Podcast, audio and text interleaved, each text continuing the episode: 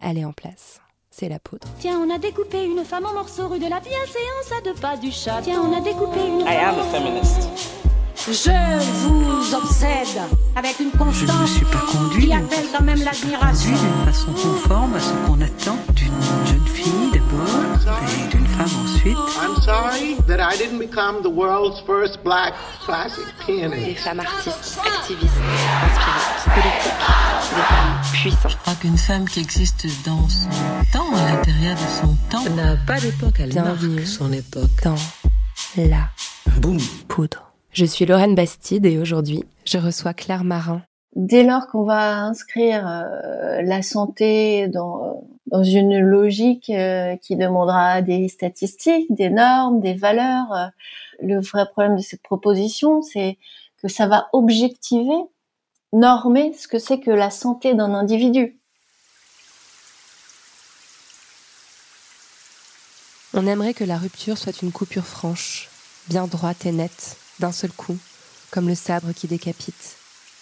Mais la rupture est déchirure.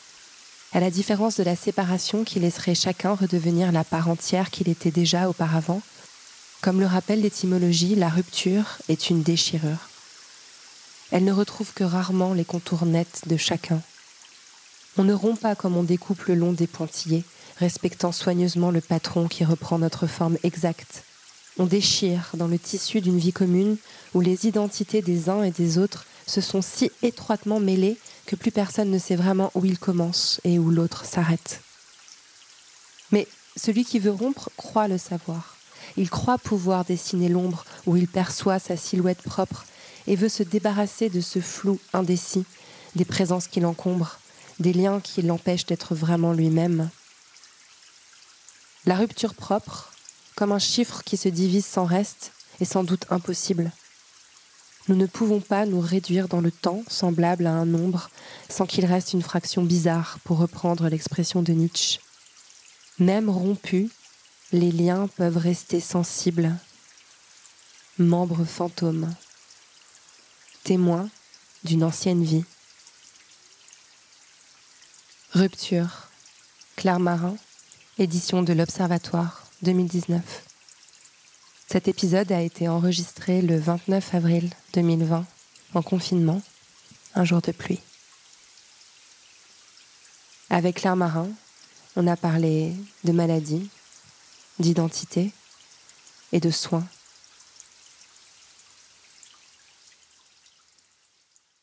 Claire Marin, vous êtes philosophe, normalienne, professeure de philosophie en classe préparatoire à Cergy, dans le Val d'Oise, et je suis très honorée de vous recevoir dans La Poudre.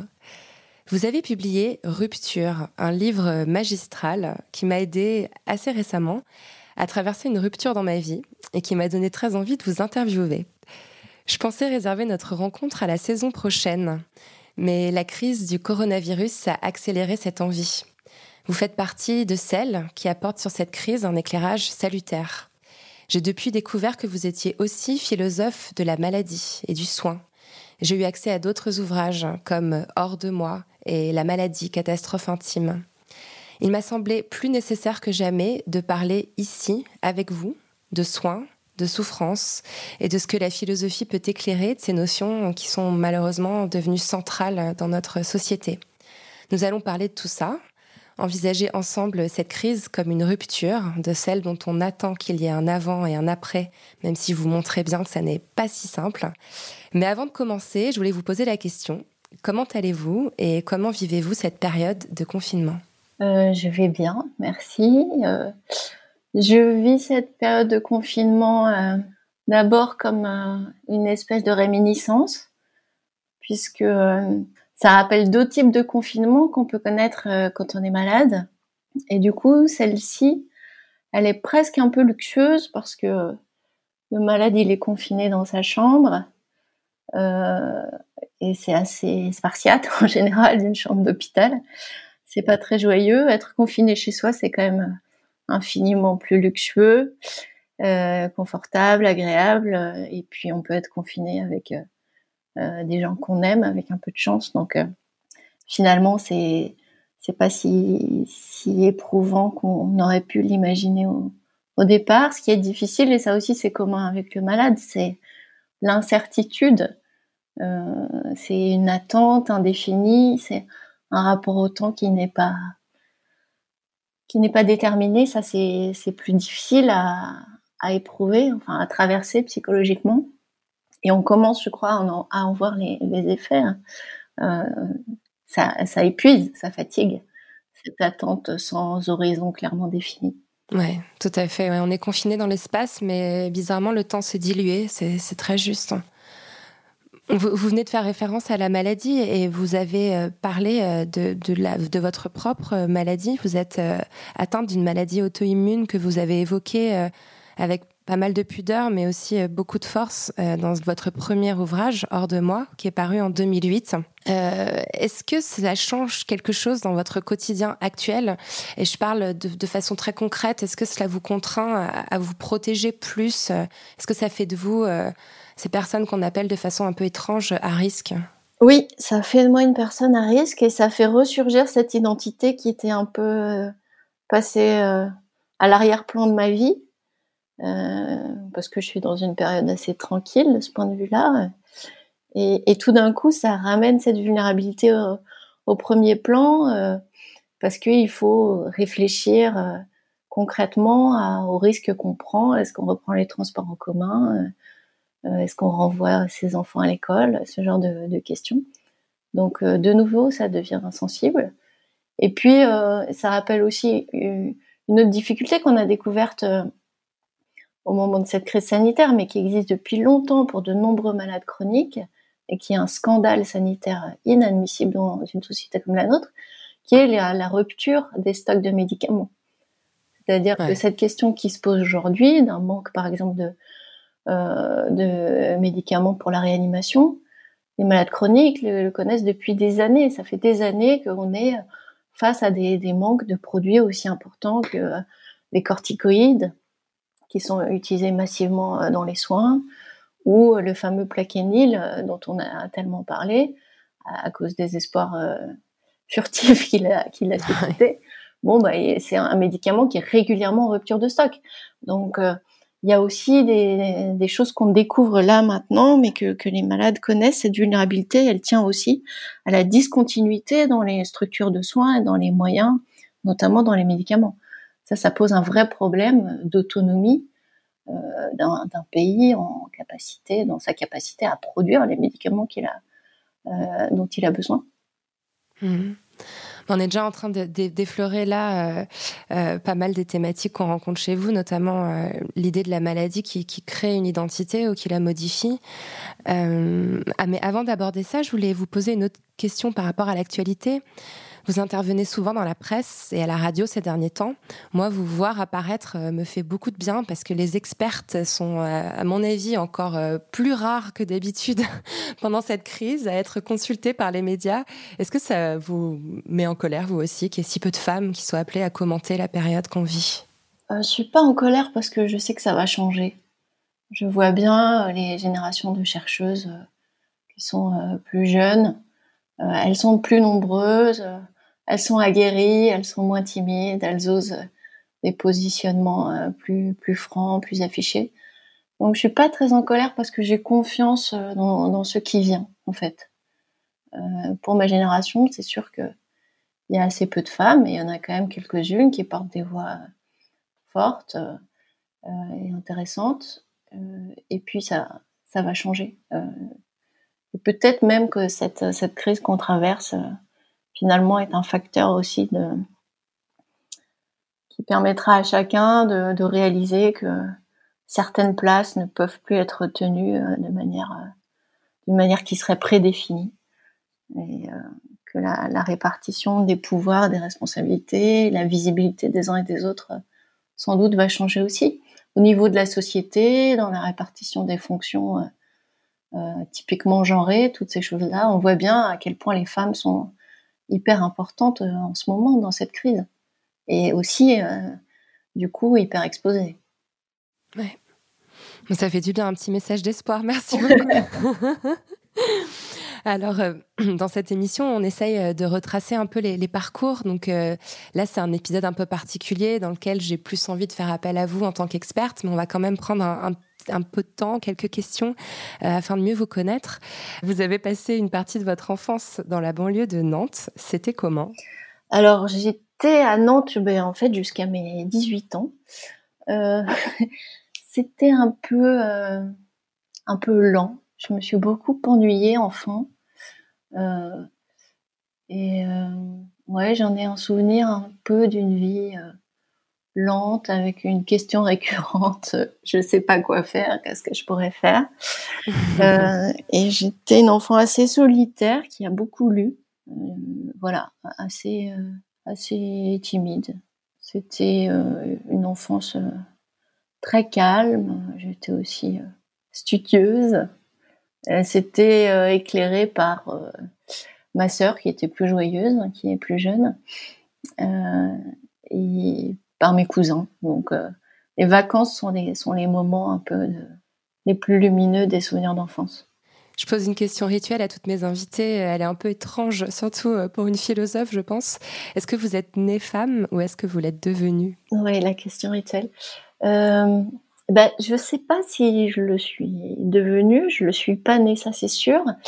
Et en fait, pour tout dire, ça n'a jamais été une question euh, centrale. La question pour moi, c'était plutôt euh, de réussir à devenir moi, euh, à pas me laisser enfermer dans une identité dont je sentais euh, assez vite, hein, enfin dont j'ai senti assez vite qu'elle qu'elle serait extrêmement frustrante, qu'elle serait une forme d'amputation. J'avais le sentiment de pas être à ma place, si on peut dire la chose comme ça et d'avoir besoin d'un autre lieu pour devenir euh, la personne que je sentais, que j'avais envie de devenir sans pouvoir ni la nommer, ni la définir. Euh. C'est-à-dire à aucun moment je j'aurais dit, bon, euh, je veux être écrivain ou philosophe. D'abord parce que philosophe, ça n'existait pas. Et parce que écrivain, ça, ça n'existait pas dans mon monde. Euh, c'était pas un métier possible, c'était pas envisageable. Donc jamais je, je l'aurais formulé comme ça. Donc je trouvais un petit peu d'autres possibilités. Euh, quand j'ai commencé un tout petit peu à affirmer ce que j'aimerais être, euh, j'osais dire que oui, peut-être un jour j'aimerais bien être journaliste, parce que ça s'approchait de, ce qui me faisait envie, de pouvoir écrire, de pouvoir réfléchir. Euh, mais pour répondre donc à la question, devenir femme n'était pas n'était pas un, enjeu pour moi. Euh, peut-être aussi parce que les modèles féminins qui étaient autour de moi, euh, qui paraissaient accessibles, n'étaient pas particulièrement des modèles euh, auxquels j'avais envie de, de, me référer. donc, cette question-là, elle n'était pas centrale. Elle est devenue plus tard, au moment où se sont articulées les questions de être une femme et être une mère sans rabattre l'un sur l'autre, hein, mais euh, comme l'un des éléments de l'identité féminine possible, pas nécessaire, mais possible, euh, qui pour moi était beaucoup plus questionnant euh, que la question d'être une femme en tant que. Mmh. Et quand vous parlez de cette, cette quête de devenir plutôt soi, est-ce que la philosophie vous y a aidé? Pourquoi vous l'avez choisie d'ailleurs? Pourquoi, pourquoi la philosophie? Très clairement, c'était. Euh, euh, alors, c'est un grand mot de dire une révélation, mais c'était vraiment une, une, matière qui m'a plu euh, immédiatement parce qu'elle conjuguait à la fois une espèce de rigueur logique que j'aimais bien dans, la, dans les mathématiques. Il y avait ce truc d'une enquête, quoi, de, de, de, prendre un problème, de prendre dans tous les sens, de voir toutes les pistes possibles, toutes les perspectives possibles sur une même question, toute cette excitation du décentrement, de voir comment les autres pensent sur ce même problème. Ah ouais, c'était vraiment euh, très très, c'était jubilatoire. Ça, peut paraître bizarre euh, de l'extérieur, mais c'était un vrai plaisir intellectuel. Je me suis engouffrée dans dans cette matière euh, dès la terminale où j'ai eu la chance d'avoir un professeur vraiment très stimulant. Et puis puis après, bah, la, découverte des, philosophes. Euh, euh, et en fait, euh, dans la philosophie, et mes étudiants souvent me posent la question, mais alors c'est quoi la réponse, madame? Tous les philosophes n'arrivent pas à s'accorder. moi, ce qui m'intéressait, c'était ça, c'était ce, ce questionnement, et puis progressivement, mais vraiment au fur et à mesure des années, l'idée de dégager quand même des axes de réponse qui, qui résonnaient en moi comme des éléments effectivement d'identité. Mais ouais, c'était une sorte de, ouais, de, coup de foudre presque intellectuel pour cette matière que je connaissais pas du tout, qui était complètement étrangère là encore à mon milieu. Euh, ça sortait de nulle part. C'était vraiment. Euh, mais en même temps, ça, ça, ça, recoupait des questions que je repérais déjà dans les romans, enfin dans ma manière de, de lire, euh, d'apprendre la littérature, il y avait déjà un, un angle un petit peu euh, philosophique. D'ailleurs, c'est intéressant parce que vous vous, amenez, vous vous appuyez sur la littérature et sur les romans. Euh, bah, par exemple, dans Rupture, vous, sortez beaucoup d'exemples euh, issus euh, de, de romans. vous parlez de Marguerite Duras. Enfin, et ce que je trouve intéressant, c'est que dans votre approche de la philosophie, on dirait qu'il y a une espèce de volonté de s'éloigner du pur esprit pour se réancrer dans, dans, dans le réel. Donc, vous n'êtes pas non plus dans l'essence sociale. Vous parlez pas de chiffres ou de données directement issues de la société, mais à travers la littérature, vous réinjecter un peu, un peu de corps, j'ai envie de dire bah, en fait, euh, la, tradition euh, universitaire française, c'est de, choisir entre des disciplines. Euh, moi, quand je suis arrivée en classe préparatoire et qu'il fallait choisir une discipline majeure, j'ai pris la littérature parce que j'avais l'impression d'être pas suffisamment armée en philosophie. Finalement, j'ai changé en cours de route et puis j'ai pris philosophie. Mais j'ai trouvé, j'ai toujours trouvé ça très frustrant cette idée qu'il fallait euh, choisir entre les disciplines. Et moi, si j'avais pu faire en même temps euh, de la philo, de la littérature et de la médecine, c'est comme ça que j'aurais construit mon parcours universitaire. Euh, bon, c'est aussi très ambitieux et sans doute un peu prétentieux. Ouais, mais c'est un biais aussi très français hein, de vouloir mettre des étiquettes aussi très précises. On voit euh, comment, euh, bah, dans l'histoire de la pensée, des, des, euh, des gens comme euh, comme Montaigne ou comme Pascal ou comme Descartes avaient des connaissances qui puisaient dans différentes disciplines et ça alimentait leur réflexion.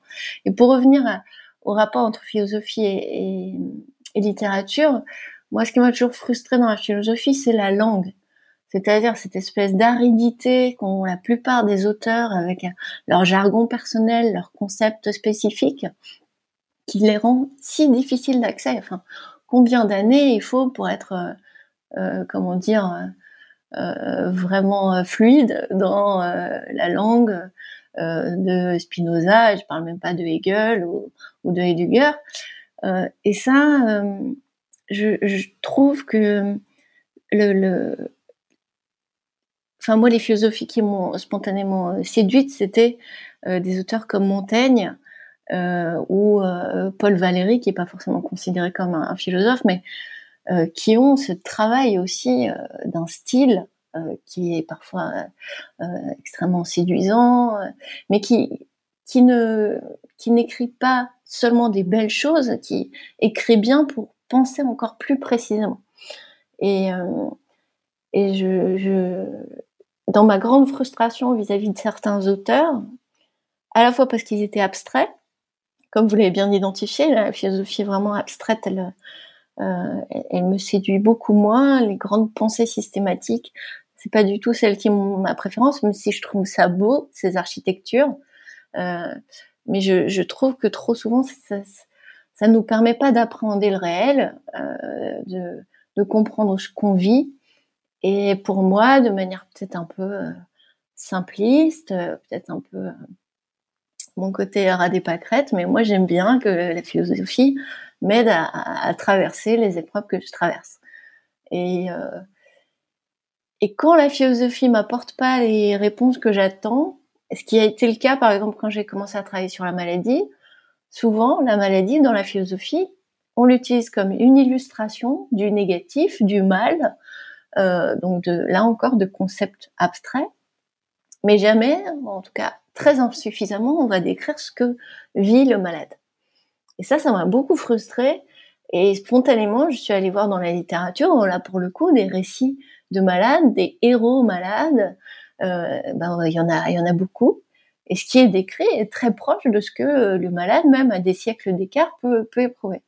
Donc, ce manque de paroles concrètes, de vécu, dense, intense et incarné. Vous l'avez bien dit, il y a vraiment cette opposition entre quelque chose d'abstrait, de, désincarné, et le vécu dans sa dimension sensible, douloureuse, ou, ou au contraire le corps euh, dans la jouissance, le plaisir euh, d'en avoir un, justement. Euh, tout ça, je le trouve dans la littérature et je le trouve beaucoup moins dans la philosophie, à moins, encore une fois, d'aller chercher chez des auteurs un peu atypiques, entre guillemets, comme Montaigne, par exemple, où on a vraiment ce, corps qui est présent, cette, vie concrète, euh, familière, domestique, quotidienne, euh, qui existe. Moi, j'aime pas l'idée que la philosophie se fait dans une bulle, que le philosophe euh, doit faire abstraction de ses affects, de son expérience. en tout cas, c'est pour moi, c'est pas la philosophie qui, qui m'attire ou qui, qui m'aide. En tout cas, comme ces, comme ces auteurs que vous avez cités, vous parvenez à vraiment écrire d'une façon extrêmement fluide. Enfin, moi, j'ai toujours été, euh, enfin, j'ai un peu été en résistance avec euh, avec la philosophie euh, parce que j'avais cette sensation-là de pas être assez proche du réel. Et, et, vos livres, je les je les dévore à chaque fois. Ça ça, ça file tout seul. Donc, enfin voilà, vous arrivez bien à faire ce job de remettre la philosophie dans le réel. Ben, je On crois y trouve des vraies réponses. C'est la la conversion d'un défaut en en qualité, si on peut dire. C'est-à-dire que moi, quand je suis arrivée, euh, quand j'ai commencé mes études supérieures, je me suis sentie très dépourvue, euh, avec un vocabulaire euh, assez pauvre.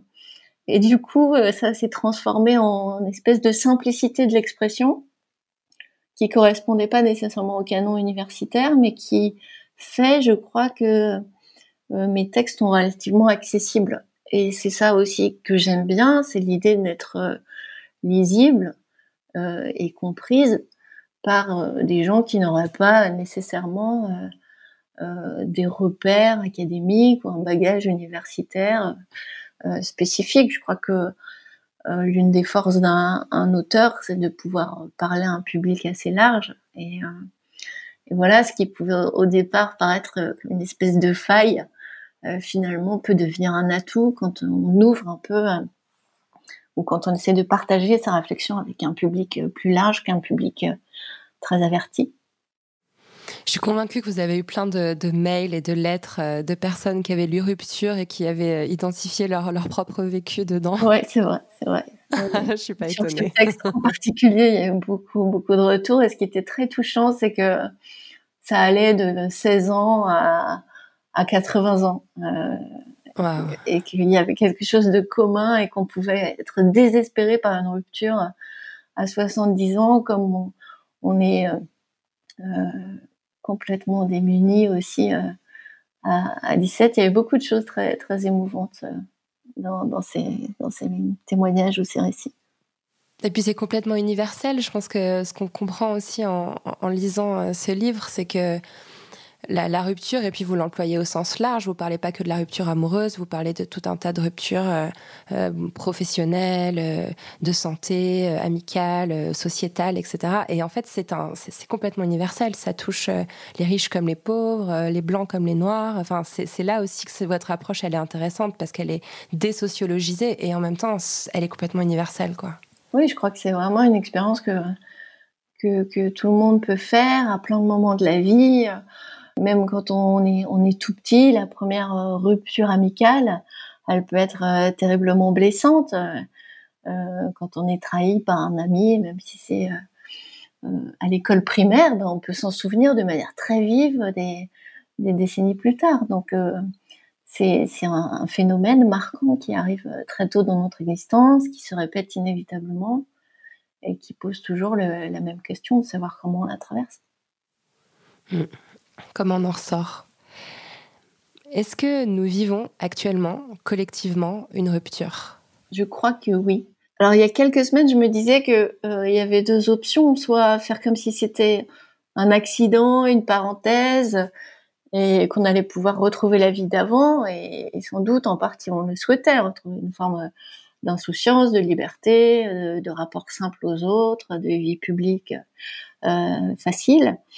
Euh, et euh, l'autre option, c'était de se dire que euh, bah, ça allait changer des choses et on, a, on pouvait aussi avoir l'espoir que ça allait changer des choses en bien, qu'on allait s'interroger sur la frénésie de nos modes de déplacement, le caractère irrationnel de certains quand on prend l'avion pour une réunion et qu'on revient le soir. Bon, est-ce que c'était vraiment nécessaire? Donc peut-être on pouvait imaginer cette deuxième option qui était que ça aurait par certains aspects peut-être des euh, des aspects positifs, ça entraînerait des prises de conscience euh, pourraient être des, des évolutions euh, positives. Ce qu'on voit là sur les, pays qui ont euh, comment dire un peu commencé une forme de déconfinement, c'est comment ils se jettent frénétiquement sur une, une consommation encore plus délirante qu'auparavant. Donc ça, c'est quand même très désespérant. Il y a assez peu de chances pour qu'on soit vraiment plus intelligent que ceux qui ont commencé ce déconfinement euh, en Asie. Donc ça, c'est un peu désespérant. Euh, il y a aussi euh, le fait que maintenant, on commence à s'habituer progressivement à l'idée d'un nouveau schéma, c'est-à-dire l'idée de, de crise récurrente, en fait. L'idée que notre vie va peut-être se construire sur ce schéma de fragmentation, euh, de moments de, répit, puis des moments de retour euh, des crises épidémiques. Donc ça, c'est une une représentation qui est très angoissante, hein, très très désagréable. Donc on repousse mais à laquelle peut-être il va falloir apprendre euh, à, se familiariser. Et du coup, notre représentation habituelle d'une certaine continuité, d'une certaine linéarité de, l'existence va être encore plus euh, remise en question. Quand, quand, je parlais de, rupture, il y a encore quelques mois, ce que je disais, c'est que ce qu'il y a de, nouveau à notre époque, c'est qu'il y a des, plans d'instabilité de plus en plus fréquents et dans notre vie euh, affective, sentimentale, amoureuse, et dans notre vie professionnelle, et dans notre euh, engagement euh, au sein de la société, il y a de plus en plus de moments de, de, fragmentation, de fractionnement, qu'on a plusieurs vies professionnelles, euh, qu'il y a des changements, des ruptures, que dans les, parcours affectifs, bah, il y a de plus en plus de séparation, de recomposition, de, de transformation, parfois de métamorphose euh, dans la définition euh, que l'individu, euh, donne de lui-même à travers cette, vie sentimentale et affective. Mais ce qui apparaît aussi, je parlais aussi évidemment des crises écologiques, il y a une autre instabilité désormais qu'on éprouve de manière massive et, globale, c'est cette instabilité sanitaire, qui est finalement pas très neuve pour un certain nombre de pays, mais qui est une espèce de énorme claque pour les pays riches, développés, privilégiés, qui pensaient que c'était derrière eux. Et donc là, c'est une instabilité de plus euh, avec laquelle il va falloir apprendre à vivre. Et ça, ça fait un horizon où se démultiplient les incertitudes. Je ne sais pas comment on, va s'habituer à cette incertitude, si on peut dire une chose comme ça. Mais finalement, dans cette idée euh, enfin, dans ce que vous écrivez là, on, trouve en fait ce que vous dites dans Rupture, parce que finalement, dans votre ouvrage, vous dites il faut se détacher de l'espoir de se réinventer après l'épreuve. Euh, vous dites de façon un peu même cruelle, parfois on n'apprend rien de nos échecs. Et, moi, j'en ai déduit qu'on avait finalement tort de vouloir fantasmer un espèce d'après Covid, comme vous l'avez dit au début, il y a quelques semaines, on était presque là, un peu naïvement, à se dire, ah, bah voilà, ça va devenir clair pour tout le monde qu'on peut plus vivre comme ça, qu'on peut pas continuer à assoiffer les hôpitaux, euh, à isoler les personnes âgées, à surconsommer, etc. Et en fait, euh, il se passe exactement ce que vous dites dans votre livre, c'est-à-dire que finalement, le monde d'avant est tellement fortement imprimé en nous-mêmes qu'il nous est impossible de nous en détacher. On, y revient en fait dans un espèce de mouvement inéluctable. Oui, oui, ben c'est euh, malgré tout un mode de vie qui s'est tellement euh, qui est tellement ancré et qui est tellement conçu comme une forme de norme euh, que c'est presque pas instinctif, mais euh, presque malgré nous, sans doute qu'on on y, reviendra. Euh, je, je, pense que pour certains, quand même, ça pourrait être l'occasion de d'un questionnement et peut-être euh, d'un changement de vie, mais je crois qu'il est plus fantasmé qu'il ne sera euh, réalisé. Ouais. Ouais, et on est vraiment dans cette espèce de, de métaphore que vous filez euh, du, déchirement euh, qui, qui, prend du temps, euh, plus que de la coupure nette qu'on pourrait, qu'on pourrait tous fantasmer comme s'il y avait vraiment à avoir un, un, avant et un après. Oui, c'est ça, on avait fantasmé un grand jour du déconfinement comme une espèce de, de libération, et puis on se rend compte que voilà, ça va être progressif, ça va même peut-être y avoir des allers-retours entre confinement déconfinement, que on sautera pas dans les bras de, ceux qui nous ont chers euh, euh, si, rapidement que ça. Et c'est une, représentation qui est, douloureuse. Mais là encore, euh, on, va être obligé de, s'y habituer. Hmm. vous décrivez très bien la façon dont la rupture se vit dans le corps euh, comme la maladie. Euh, vous dites que la rupture nous fait vieillir prématurément dans un passage que j'ai trouvé très très émouvant. Et en vous lisant, j'ai réalisé que le confinement aussi se lisait dans nos corps. Euh, on est engourdi, on est endolori, on a le dos cassé par les tâches domestiques, les jambes qui flagellent à cause des insomnies, les cris des enfants qui nous percent les oreilles. Est-ce qu'on est en train de vivre aussi une expérience physique ah Oui, tout à fait. on y est d'autant plus ramené que ben, on a assez peu euh, d'échappatoires, c'est-à-dire euh, tous ces moments où d'habitude on oublie euh, son corps, ben là, ils existent beaucoup moins. et même si on est effectivement concentré pendant un moment sur une tâche professionnelle, assez vite on est rappelé effectivement à son corps. Et puis il y a cette espèce de, moi ce que je trouve vraiment insupportable, c'est de d'être presque toujours euh, assis finalement. Euh, en tout cas, quand on n'a pas euh, de jardin, d'espace autour de soi dans lequel on peut un peu sortir et marcher. marcher si peu, c'est là qu'on voit à quel point la déambulation, c'est aussi quelque chose dont on se nourrit, notamment pour réfléchir. Hein. C'est une vieille idée en philosophie que on pense en, marchant. Hein. C'est ouais, vrai. le, le, début de la philosophie, c'est l'école péripatéticienne qui, qui marche. Euh, mais là, on voit bien comment l'absence de mouvement crée une paralysie aussi euh, euh, presque psychique, intellectuelle. On est engourdi, on a du mal à réfléchir. Au, début, moi, du confinement, j'étais incapable de lire, d'aligner deux mots. Enfin, c'était, il y avait évidemment quelque chose de l'ordre de la sidération face à l'énormité de l'événement, mais il y avait aussi ce truc de le corps n'est pas alerte parce qu'il n'est pas stimulé par les mouvements physiques et ce, manque de stimulation physique, évidemment, a des répercussions sur euh, la, célérité ou l'acuité de, l'exercice intellectuel.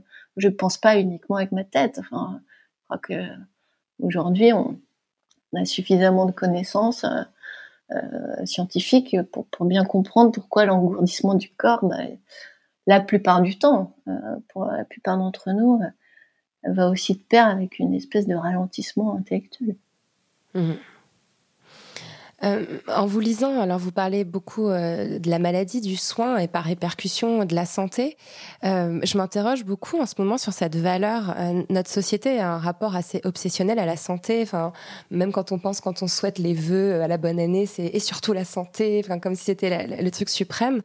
Euh, alors, je voudrais développer un tout petit peu parce que d'un côté, j'entendais l'autre jour euh, Cyril Dion, réalisateur et militant écologiste, appeler à ce qu'on remplace la mesure du PIB par la mesure de la santé pour pouvoir évaluer le bien-être de la population et prendre des décisions politiques en conséquence, ce qui permettrait du coup de lutter contre la pollution de l'air, etc. On a l'impression que ça se tient complètement. Mais de l'autre côté, c'est au nom de cet impératif suprême de la santé qu'on nous impose des grandes restrictions de liberté, euh, qu'on sera peut-être demain tracé par des applications, euh, contraint de rester chez nous si on a le moindre symptôme euh, menaçant. Du coup, je ne sais plus très bien à quel niveau il faut placer cette valeur de la santé. C'est très problématique parce que la... dès lors qu'on va inscrire la santé dans dans une logique euh, qui demandera des statistiques, des normes, des valeurs. Euh, le vrai problème de cette proposition, c'est que ça va objectiver, normer ce que c'est que la santé d'un individu. Euh, et voilà, pour te prendre un exemple concret, moi je ne serais pas considérée comme un individu en bonne santé si on s'attache à ce genre de, données. Donc, et par ailleurs, je, je, travaille et j'aime, comme disait Freud, c'est-à-dire les deux critères qui nous identifient comme quelqu'un en bonne santé, finalement, c'est d'être capable de faire ce qu'on aime faire et d'être capable d'éprouver des, des, sentiments. Donc le, problème de, de cette euh, proposition qui s'attacherait à, la santé comme euh, comme espèce de repère euh, politique, c'est que ça va passer nécessairement par une norme de la santé qui risque d'être extrêmement excluante. et là, on voit bien avec cette dénomination de des personnes à risque. Euh, on voit comment ça a pu énerver certains entre guillemets vieux philosophes d'être considérés comme une personne à risque alors que leur ils sont encore très jeunes et surtout très vigoureux. On l'a bien entendu, ce qu'il y avait derrière ce, genre de, sans faire de psychanalyse sauvage, mais c'était très drôle. euh, donc, euh, donc, on, dès qu'il y a norme euh, et dès qu'il y a comment dire traduction euh, de ce que serait la santé en éléments de quantification, parce que ça va être évidemment euh, des quantifications et non pas des expériences qualitatives individuelles. Euh, ça sera pas, on n'ira pas s'embêter à aller chercher les vécus subjectifs des patients pour savoir s'ils se considèrent en bonne santé ou pas. On ira voir leur dossier, leurs données numériques, et puis on dira ah bah non, lui avec son diabète, il est en mauvaise santé.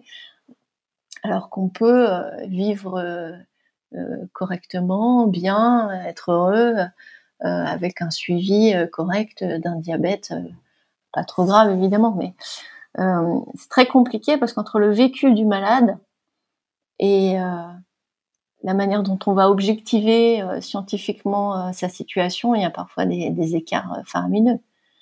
le plus simple, c'est qu'il y a plein de gens qui ont la chance, comme moi, d'avoir une maladie qui se voit pas et que personne n'identifie comme malade tant qu'on on l'a pas dit.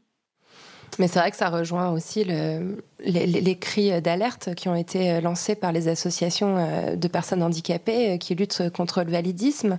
Enfin, il y a, une espèce d'oubli, quoi, d'exclusion quand, on entend euh, Emmanuel Macron dire euh, le déconfinement commencera le 11 mai, sauf pour les personnes à risque, et que la question est évacuée comme ça en mode bah, vous, vous restez chez vous, puis la question, enfin, finalement, c'est pas si grave, c'est extrêmement choquant. C'est extrêmement violent, ouais, bien sûr. Et ça l'est encore plus quand on est dans une problématique de tri des malades. Euh, donc là, il y a beaucoup de choses qui s'articulent autour de cette désignation.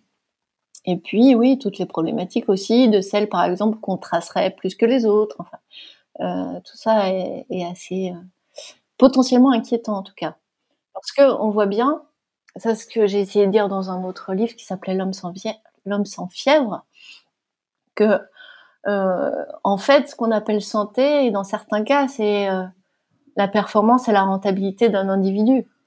Euh, et, si c'est pas très grave de libérer entre guillemets les personnes âgées les personnes malades et handicapées, c'est parce qu'on considère que euh, elles sont pas les plus nécessaires, les plus utiles et, très clairement les plus rentables pour la société. Donc il y a, en fait plusieurs degrés de lecture d'un discours politique qui euh, tout d'un coup mettrait la, santé au cœur des éléments de repère c'est pas forcément que de la bienveillance. Et ça, de toute façon, on le sait depuis Foucault, hein, qui montre bien comment la, biopolitique, euh, la manière dont euh, la politique s'insinue dans notre rapport à notre corps, hein, dont elle s'interpose entre moi et mon corps, par le biais de lois qui interdisent ou qui autorisent, par exemple, certains modes de reproduction, mais aussi par le biais de vaccins ou de politiques euh, sanitaires ou hygiénistes. Alors, on a vraiment plein dedans.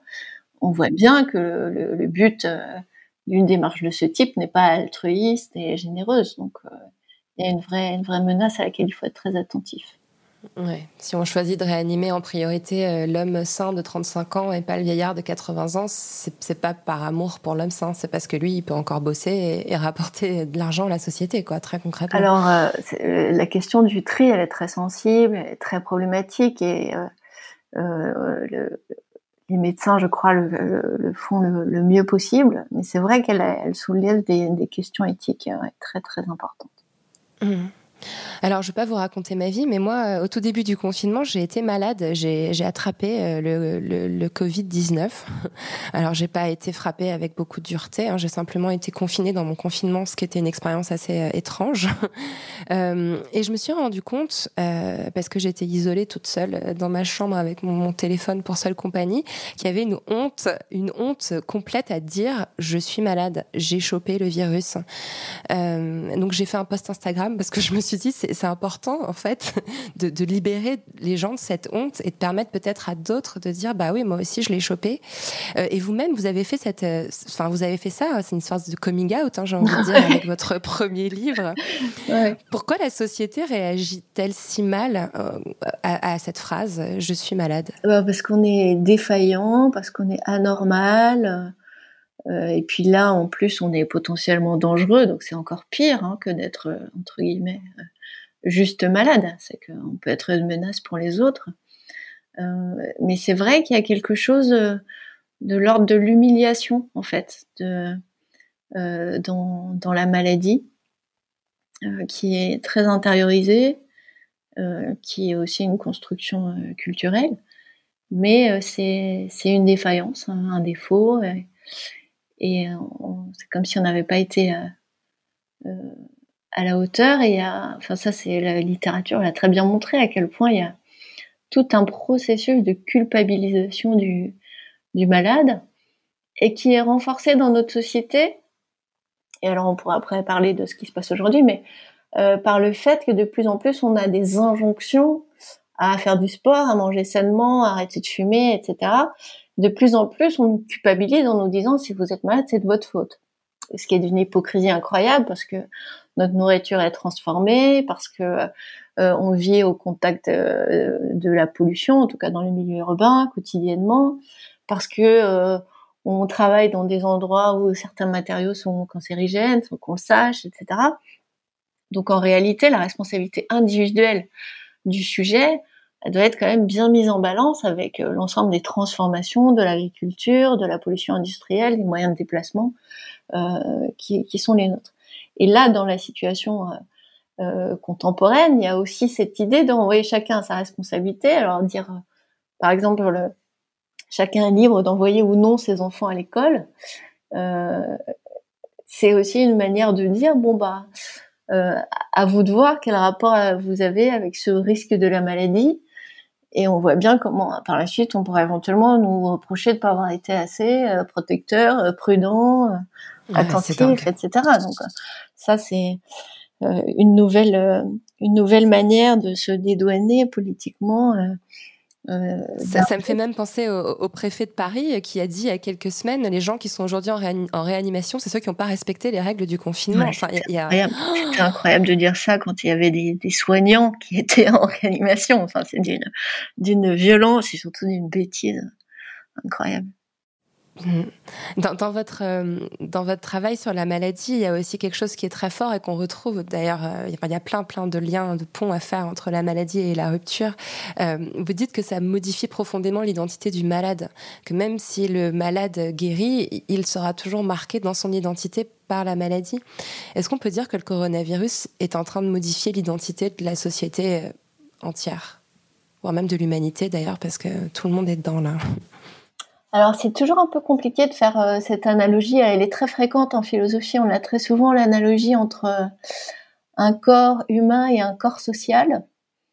Et euh, c'est Georges Canguilhem, qui est un médecin et philosophe, qui dit qu'il y a une limite à, cette analogie, c'est que le, corps humain, ce qu'est la santé pour un corps humain, c'est déjà défini à l'avance alors que ce qui est euh, la santé entre guillemets d'une société, c'est jamais défini à l'avance. Ce sont les hommes qui définissent euh, ce qu'est la santé, c'est-à-dire la norme euh, qu'une société doit suivre. C'est pour ça qu'il y a autant bah, de cultures, de régimes politiques différents, etc. Alors que pour un corps vivant, bah, quel que soit l'endroit où il se trouve, il y aura à peu près les, mêmes normes qui feront qu'il sera en, bonne ou mauvaise santé, qui sera menacé de mourir ou qui, il pourra vivre tranquillement. Donc euh, tout ça pour dire que euh, peut-être, euh, comme l'ont dit certains, que notre corps social était déjà en crise depuis longtemps et que les, modifications, ce qui pourrait apparaître de l'extérieur comme la crise, c'est-à-dire cette, cette pandémie, va juste nous amener à nous interroger si nos normes antérieures étaient vraiment euh, des normes entre guillemets saines pour pour la population. moi, j'espère évidemment que ça va ça va engendrer des, des transformations, mais comme on l'a déjà dit un peu auparavant, j'en suis pas convaincue. Je, je, ne suis pas sûre d'avoir que se construise quelque chose comme une conscience collective ce qu'on peut observer, c'est quand même que chacun vit le confinement de manière très individuelle, pour ne pas dire très égoïste, que les conditions matérielles dans lesquelles on vit ce confinement en font euh, soit une tragédie, parce que certains ont faim euh, en ce moment euh, en France en, 2020, soit une espèce de retraite, finalement pas si désagréable que ça, si je suis dans un un, endroit relativement privilégié avec de l'espace dans la nature. Donc je, je, je, crois pas que cette situation permette de faire émerger une espèce de conscience, responsabilité, volonté collective, donc euh, tout ça au pluriel, qui permettrait une véritable transformation dans Hors de moi, vous dites aussi euh, que la, maladie et donc euh, la douleur, en tout cas dans votre récit, euh, vous fait glisser vers la colère. Et, je trouve que c'est encore un parallèle. Alors j'ai bien compris que ce parallèle était un peu hasardeux. Je suis désolée de le faire à nouveau. Non, non, pas du tout. Non, non, mais il y a des choses qui sont similaires. Tout à fait. C'est pour ça que ça a été autant utilisé en philosophie. Bien sûr, ouais. Mais en tout cas, en ce moment, il y a une colère. Enfin voilà, elle est, elle est d'ailleurs plus courdie. on l'entend, on la voit émerger. est-ce que, est-ce qu'il faut la laisser s'exprimer? De toute façon, elle s'exprimera. Euh, c'est même pas une question d'autorisation. Euh, la, question, c'est comment on va y répondre. Euh, parce que la colère, on, la voit déjà, on voit déjà les, les endroits qui, qui s'enflamment. Et c'est pas une surprise. C'est des endroits où déjà on, on, était dans des situations intenables. les soignants, entre guillemets, sont tellement happés par la charge du travail démesurée, par l'urgence, par la logique de la survie, que pour le moment, toute leur colère se transforme en, en énergie. Mais euh, il faudra un jour répondre à la colère des soignants qui aura été démultipliée. Elle était déjà énorme avant euh, cette, euh, cette pandémie. Et là, elle sera exacerbée par le fait que déjà, on commence par revenir sur certaines promesses. On, on voit les primes qui euh, fondent un peu comme neige au soleil. Les primes aux soignants, elles ressemblent plus du tout à ce qui avait été imaginé. Euh, on voit bien à quel point la pénurie de matériel les met dans des situations de risque qui sont inacceptables. Donc il y aura évidemment la colère de certaines parties de la population qui ont été surexposées, qui ont payé assez lourdement euh, euh, ce, ces risques qu'ils ont pris, les soignants, et puis tous ceux dont on, parle aussi, que parfois on, on, met sous la catégorie d'invisibles, c'est-à-dire tous ceux qui s'occupent euh, de la propreté de nos villes, euh, des, des, transports euh, des matériaux indispensables, les vendeurs, les caissiers, les livreurs, tous ceux qui font le, le, ménage, qui nettoient, etc. et puis aussi des espaces où la colère est là depuis longtemps, elle revient un peu comme justement des poussées de fièvre, si on veut garder cette image, c'est-à-dire notamment dans dans ces espaces confinés par excellence que sont les tours des cités en banlieue. Et là, on aura euh, aussi euh, des réponses euh, à apporter si on est juste et si on est honnête. Vous avez parlé euh, des soignants et dans cet ouvrage, euh, donc L'homme sans fièvre, hein, qui date de 2013, vous disséquez notre rapport aux soignants. Et, euh, encore une fois, ça résonne tellement avec l'époque. Vous, parlez d'une attente démesurée vis-à-vis du corps médical. la, soignant, la soignante ou le soignant, c'est celui qui va pouvoir nous amener vers le bonheur en nous guérissant. Et, on voit qu'actuellement, on est vraiment en train de diriger les médecins comme des héros. D'ailleurs, certains soignants militants, disent que c'est grave de faire ça parce que les médecins sont des humains. Ils sont pas infaillibles et leur faire reposer cette charge de héros, c'est un peu, enfin, c'est un peu dangereux en fait. Comment on peut dépasser ça? C'est Canguilhem qui, qui dit toujours, il faut étudier les héros d'une société pour comprendre euh, quels sont les, les, les, lieux de cette société qui dysfonctionnent complètement. et pour le coup, là, ça fonctionne bien. Qu'on fasse des médecins, des, enfin des soignants en général, des héros, ça dit quelque chose sur la manière dont on a méprisé le soin en général et l'hôpital public en particulier en France ces dernières décennies, toutes politiques confondues. Et, je crois que cette héroïsation, elle est, elle est évidemment euh, dangereuse et, euh, elle est, elle est triste en fait, euh, parce qu'il y a effectivement quelque chose de l'ordre d'un dévouement extraordinaire à, leur euh, métier, à leur fonction, à leur tâche en ce moment, mais tout ça reste, même s'il y a beaucoup d'actions pour les soignants, pour leur apporter un peu de réconfort ou des conditions matérielles un peu moins catastrophiques, euh, j'aimerais être sûre que à la sortie de crise, on ait une politique euh, pour l'hôpital public qui soit à la hauteur, mais c'est déjà pas le cas. C'est-à-dire euh, dans les milliards qu'on libère, euh, finalement la proportion qui est accordée à l'hôpital est très clairement insuffisante si on, voit à quel point leur rôle est, central. Donc c'est déjà décevant, c'est déjà quelque chose qui énerve profondément de voir cet écart entre le discours qui les héroïse et la mise en pratique concrète, financière, euh, la, répartition des, sommes euh, spectaculaires qui sont, euh, sont attribuées en ce moment aux uns et aux autres. Hmm. Sans parler du fait qu'on se repose sur la charité et, le don individuel. ça, ça, enfin, je trouve ça à la fois très beau de voir toutes les initiatives qui se mettent en place, mais ça, ça m'exaspère de, de, faire de la santé une immense téléthon. Euh, un immense téléthon, c'est c'est pas comme ça que, ça devrait fonctionner. Euh, hmm. C'est hmm. bien que ça existe parce qu'on est dans une situation où euh, c'est toujours ça entre guillemets, mais c'est clairement euh, là encore le signe d'un dysfonctionnement majeur, politiquement parlant. Mmh. Mmh.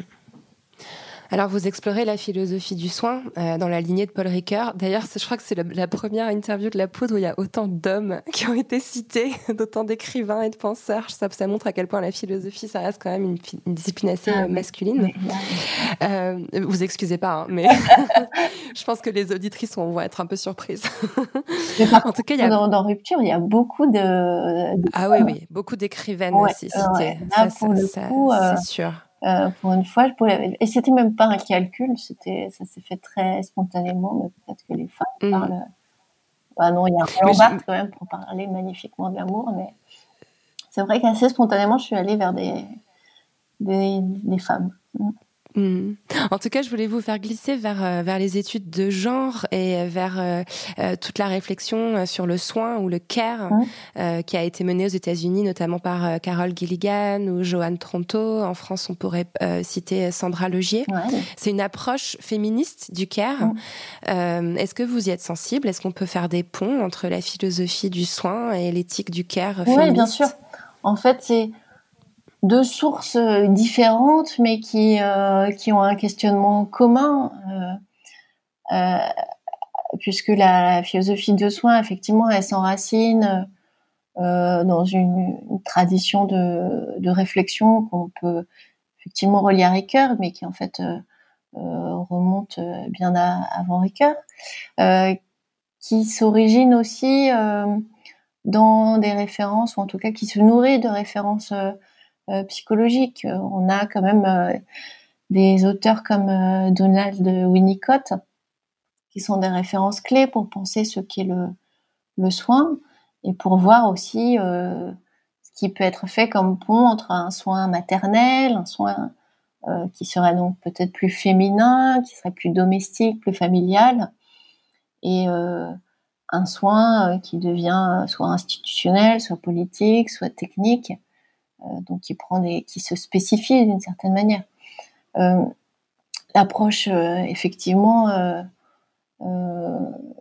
qui, qui, vient des États-Unis autour bah, d'une réflexion sur ce qu'on évoquait aussi, une réflexion sur les invisibles, sur tout ce maillage de la société qui nous laisse croire qu'on est autonome, parce que c'est ça qui est intéressant. Et, et, là, pour le coup, on est en plein dedans, c'est-à-dire, on se rend compte euh, comment on est démuni quand il n'y a plus euh, des instituteurs pour faire la classe, quand il n'y a plus euh, des gens pour nettoyer les rues, quand il n'y a plus de livreurs, quand il n'y a plus de femmes de ménage ou d'hommes de ménage, quand il n'y a plus de nounous et de babysitters. En fait, on est autonome, on est puissant, on est fort, on est indépendant, uniquement parce qu'on dépend d'autres, qu'on regarde un peu de haut parce que leurs tâches ont l'air d'être euh, plus secondaires, plus matérielles, plus concrètes. Euh, mais là, on, voit bien à quel point on est toujours interdépendant et cette autonomie euh, de l'individu, qui est une espèce de, figure clé de la, la, manière dont on se conçoit en Occident, hein, qui est exacerbée par le libéralisme philosophique et politique, bah, c'est en partie une illusion je suis libre de penser si euh, bah, à un moment je dois pas en même temps m'occuper de ma fille, préparer à manger, penser au dîner de ce soir, nettoyer la salle de bain, euh, euh etc. Donc euh, cette cette interdépendance, ce filet invisible, cette nécessité qu'on a des uns et des autres au quotidien, à chaque moment de notre existence, là on, on la voit très très clairement apparaître. Ouais. Alors, vous, il y a plein de parallèles qu'on pourrait faire entre le métier d'enseignant et celui de soignant. Donc, vous-même, vous êtes enseignante, je l'ai rappelé euh, tout à l'heure. En 2018, vous avez publié La Relève, portrait d'une jeunesse de banlieue, un livre dans lequel vous parlez de vos élèves de prépa dans le Val d'Oise et notamment de leur complexe de l'imposteur qui, est très très difficile à dépasser. Euh, aujourd'hui, cette jeunesse de banlieue est plus ciblée que jamais euh, par le contrôle de l'État. Elles sont plus victimes des contrôles de police et des violences policières. Elles sont plus soupçonnées de transgresser euh, les règles du confinement. Euh, que souhaitez-vous pour cette jeunesse-là dans, le monde d'après, si on s'autorise deux secondes à, l'imaginer? Bah, Ce que j'ai essayé de, dire dans la relève, c'est qu'il n'y avait pas de, fatalité, euh, parce que moi j'avais la chance justement d'être au contact de ceux qui en grande partie, en majeure partie, s'en sortent, tout en ayant tout à fait conscience que c'est déjà un public euh, très sélectionné puisque c'est des, étudiants qui ont réussi à avoir leur bac, euh, qui euh, souvent ont développé un certain nombre de stratégies de contournement pour dépasser le nombre important d'obstacles qui se met entre eux et la réussite scolaire puis professionnelle. en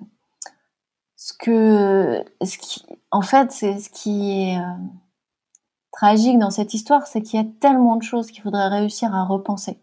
À commencer par les espaces, et ça, le confinement le montre bien. Qu'est-ce qu'on réalise?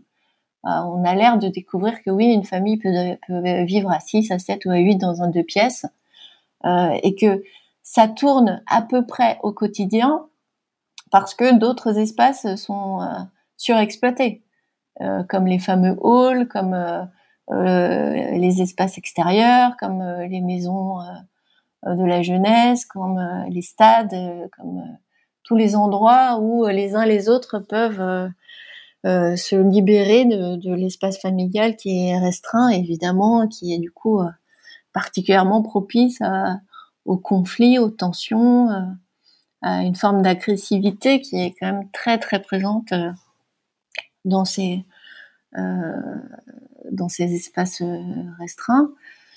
Donc il faudrait à la fois, pour répondre à votre question, il faudrait à la fois un plan massif d'urbanisme, euh, euh, il faudrait une politique euh, sociale avec des vrais moyens, parce qu'on voit comment les médiateurs qui font un travail de fou dans ces cités sont toujours en train de bricoler. et là, évidemment, ils sont désespérés de voir que tous les efforts qu'ils ont pu faire ces dernières années sont en train de d'être complètement balayés par des, des, conflits qui sont exacerbés par des, contrôles euh, démultipliés et sans doute euh, euh, loin d'être toujours légitimes. mais je suis pas très surprise parce que c'était déjà le cas pendant les les attentats. Je me souviens après le Bataclan, mes étudiants disaient bien à quel point les contrôles aux faciès étaient tout d'un coup démultiplier. Donc, euh, chaque période de crise, on voit comment euh, sont exacerbées des tensions euh, qu'on réussit parfois un peu à mettre sous cloche, mais qui, réapparaissent voilà, en ce moment. Donc, ce qu'il faudrait souhaiter, c'est des politiques massives, mais évidemment, avec le, processus d'endettement qui est le nôtre en ce moment, on, voit bien que ça ne sera pas prioritaire, de même que l'enseignement, qui est quand même un levier important en banlieue, même si on peut lui adresser un certain nombre de critiques. l'enseignement non plus, qui aurait tellement besoin de, nouveaux fonds, de, locaux dignes de ce nom. Enfin, moi, je, je, ris, euh, mais je ris en pleurant en même temps quand on nous dit des gestes barrières euh, euh, à, l'école, mais il faut voir dans quel état sont les sanitaires, il faut voir comment fonctionne une cantine, il faut voir dans quel type d'établissement délabré on enseigne en banlieue. Donc, ça me paraît très, très... malheureusement, je n'ai pas beaucoup d'espoir pour que ces conditions-là, qui sont des conditions de délabrement euh, euh, dans tous les domaines, sanitaires, éducatifs, euh, psychomédical en banlieue, tout ça, ça mériterait d'être complètement rénové. ne serait-ce aussi que pour améliorer l'image que, que, les jeunes vont avoir d'eux-mêmes, parce qu'ils ont très bien intériorisé d'être des citoyens de seconde zone. Et le sentiment d'imposture se nourrit aussi de ça, d'avoir l'impression d'avoir toujours été relégué dans le meilleur des cas, au second plan, va complètement oublier. Euh, donc euh, là-dessus, malheureusement, euh, je serais moins optimiste que sur, sur d'autres plans.